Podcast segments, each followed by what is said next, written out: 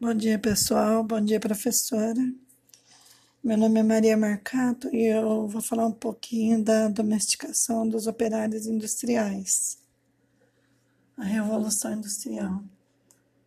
A Revolução Industrial foi a transição para novos processos de manufatura no período entre 1760 a algum momento entre 1820 e 1840 essa transformação incluiu a transição de métodos de produção artesanal à produção de, por máquinas, a fabricação de novos produtos químicos, novos processos de produção de ferro, maior eficiência de energia da água, o uso crescente da energia a vapor e o desenvolvimento das máquinas ferramentas além da substituição da madeira e dos outros biocombustíveis pelo carvão, a revolução teve início na Inglaterra e em poucas décadas se espalhou para a Europa Ocidental e os Estados Unidos.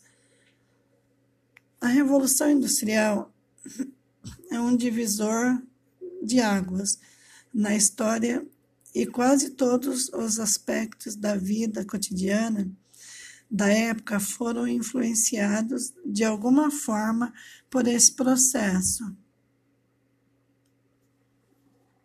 A população começou a experimentar um crescimento sustentado, sem precedentes históricos, com uma boa renda média.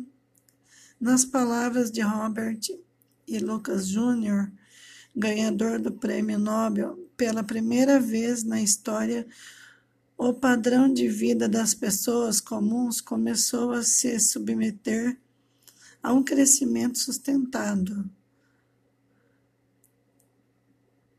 Nada remotamente parecido com esse comportamento econômico é mencionado por economistas clássicos, até mesmo com uma possibilidade teórica.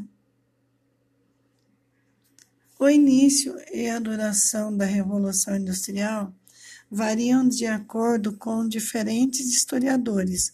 Eric Hobsbawm, Hobsbawm considera que a evolução explodiu na Grã-Bretanha na década de 1780 e não foi totalmente percebida até a década de 1830 ou de 1840 enquanto Aston considera que ela ocorreu aproximadamente entre 1760 e 1830. Alguns historiadores do século XX, como John Clapham e Nicholas Crafts, têm argumentado que o processo de mudanças econômica e social ocorreu de forma gradual e que o tempo e que o termo revolução é equivocado, é equivocado. Esses ainda este ainda é um assunto que esta está em debate entre os historiadores. Obrigada.